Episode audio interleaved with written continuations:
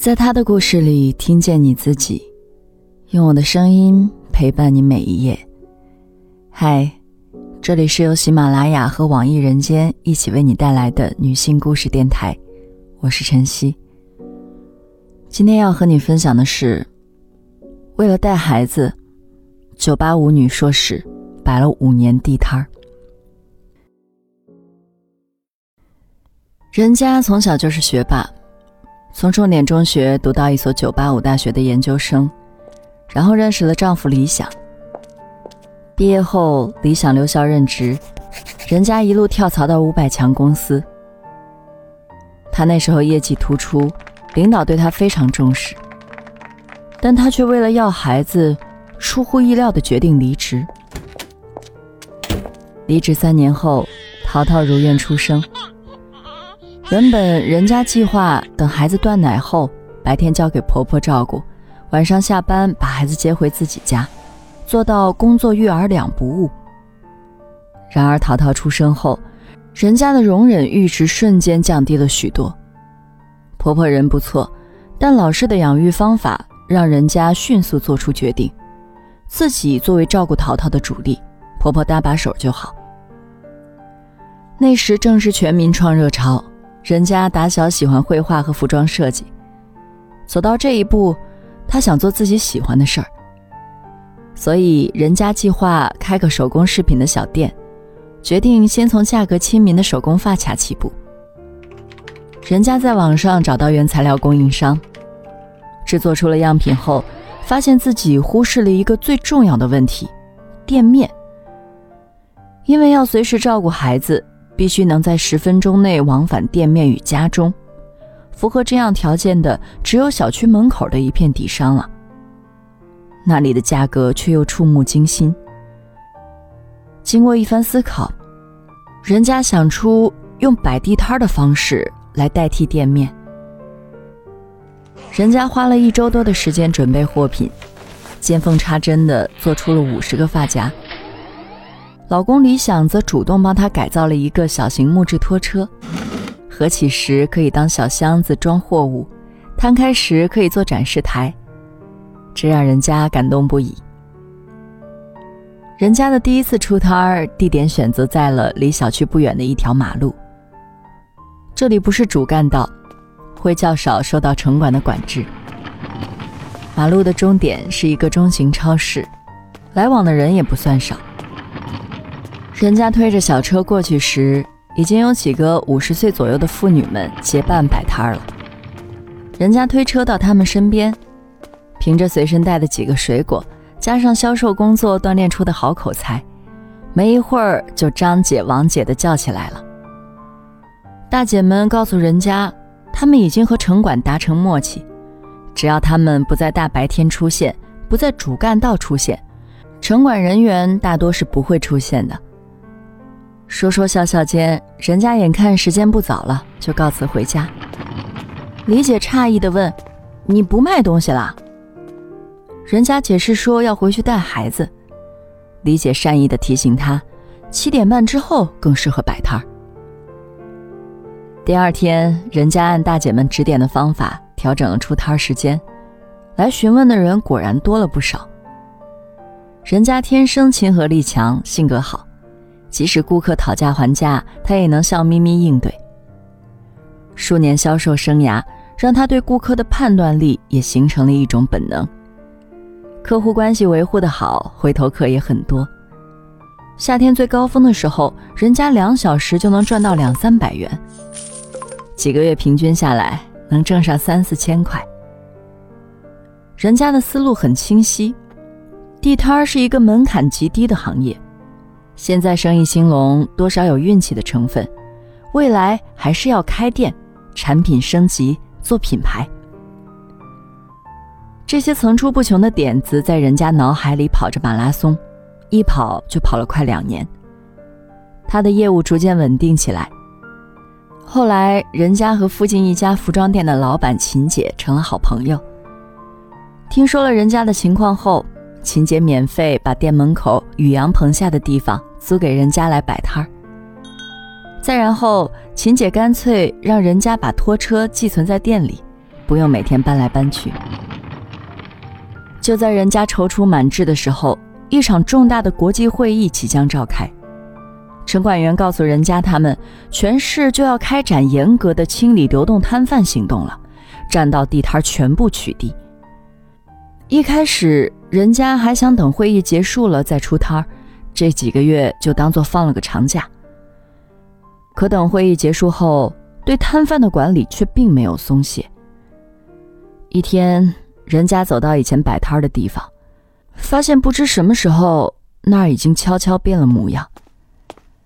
曾经和人家朝夕相处的大姐们，也再也没有遇到过了。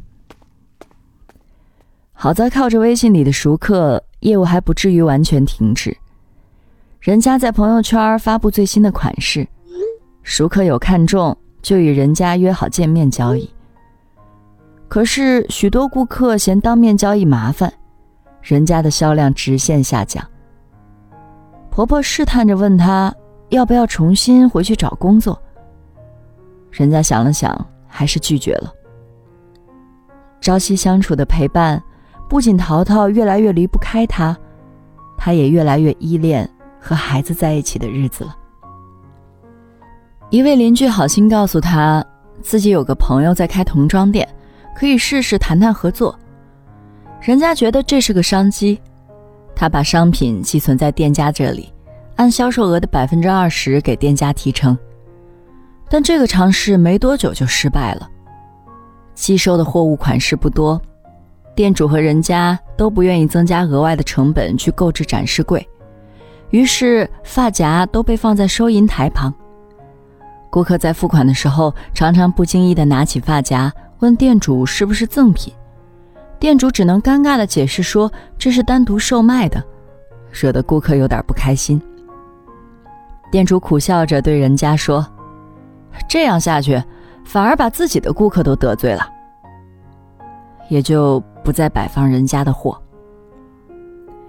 第一次尝试失败后，人家又联系到一个专做团购的团长。那是一个很强大的购物团，主打微信社群销售，手里有十一个五百人的微信群，在这里上线的商品基本能在两天内达到上千的销售量，销售火爆的商品还会安排返场。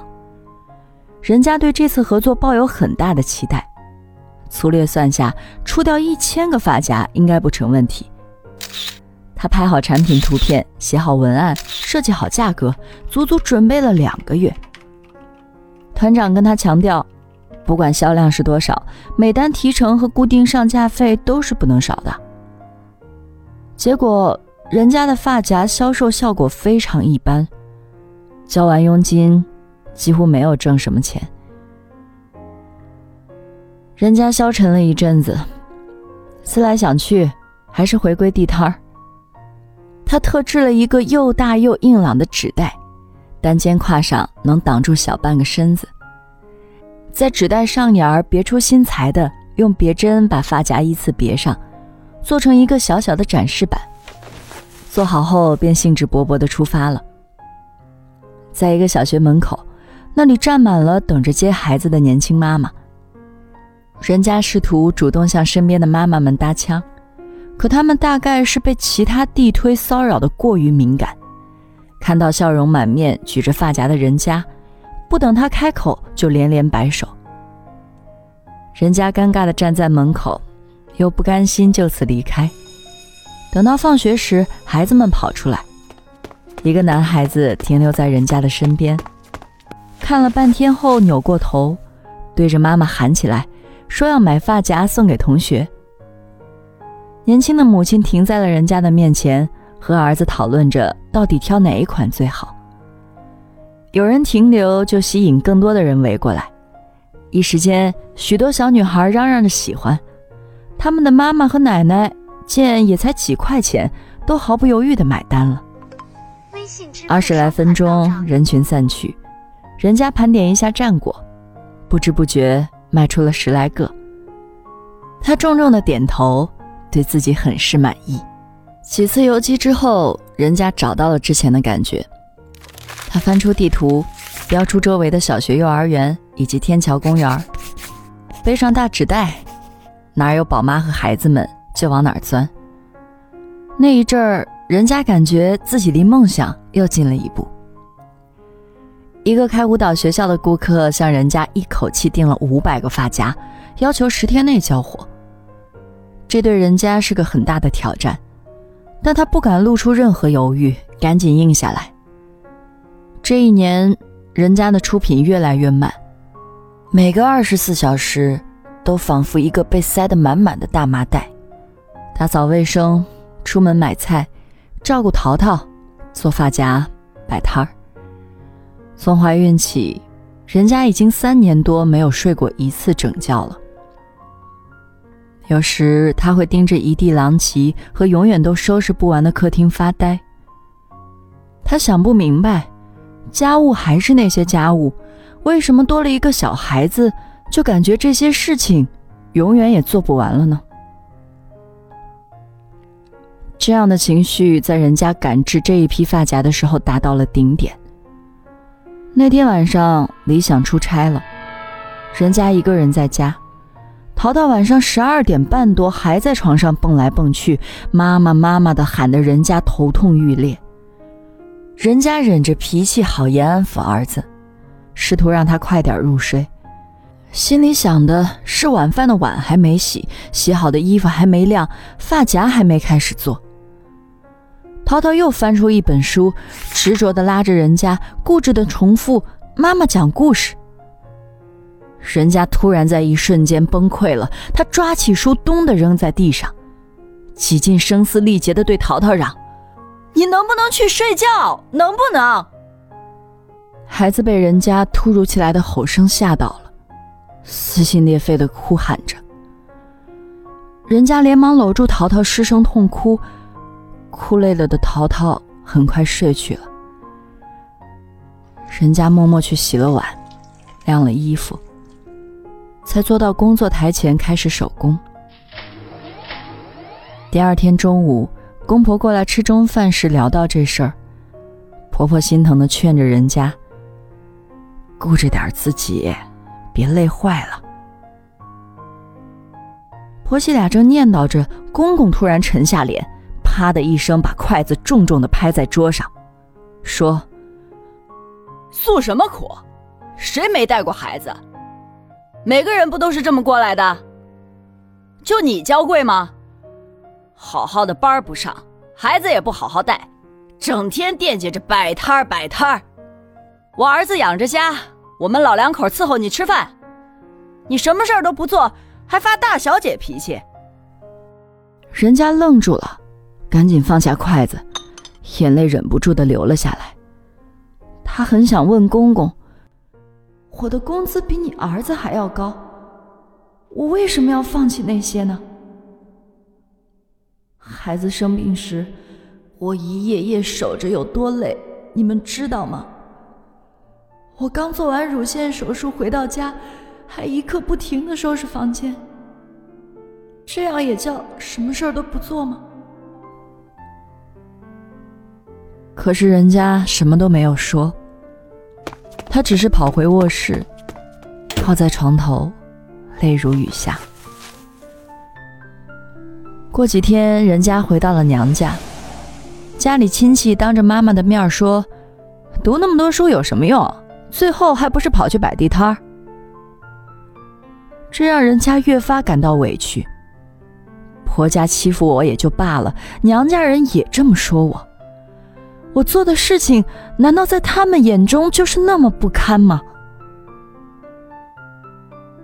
打那以后，人家变得低落，爱哭，开始频繁的做梦。惊醒后，大汗淋漓却沉默不语。李想知道人家的心结在哪儿，有些懊悔，说早知道当年应该自己辞职带淘淘。人家勉强挤出笑容，对老公说：“自己不是为别人的话生气，只是找不到自己的价值所在了。”第五年，人家终于等到了淘淘上了幼儿园。他又一次开始寻觅店面。这时，他竟无意间得知秦姐准备把店面盘出去的消息。秦姐告诉他，房东突然通知涨租，加上现在的生意也确实不好做，自己实在无力支撑了。秦姐知道人家的情况，劝解他说：“不要理别人的话，有文化的人带出来的孩子不一样。”以前人家也这样自我安慰过。可是现在，他有一个更深的疑惑没说出过口。谁说做一个更好的母亲，教育一个更好的孩子就是值得的呢？我们的人生意义，竟要依靠孩子去实现，这是我们想要的生活吗？秦姐说，如果人家愿意，她可以把门店转让给他。而且不收转让费。人家的日子又开始忙碌起来，他一头扎进货品陈列、橱窗设计、零售经营的研究里，每天忙得不亦乐乎。但还没等到秦姐的店铺转让，疫情就来了。待到疫情平息后，人家也没了盘下铺子的勇气。他再次低落了很久。直到看了鼓励地摊经济的新闻后，仿佛又燃起了希望。人家想起了多年前看过的《岁月神偷》的台词：“一步难，一步加，难一步，加一步。”他深吸着潮湿的空气带来的不知名草木的清香，抬头，琥珀般的月亮。正静静升起。好啦，今天的故事就分享到这儿，感谢你的收听，欢迎点击音频下方加入幸福圈，留下你的感受和故事，与千万姐妹共同成长，幸福相随。我是晨曦，下期见。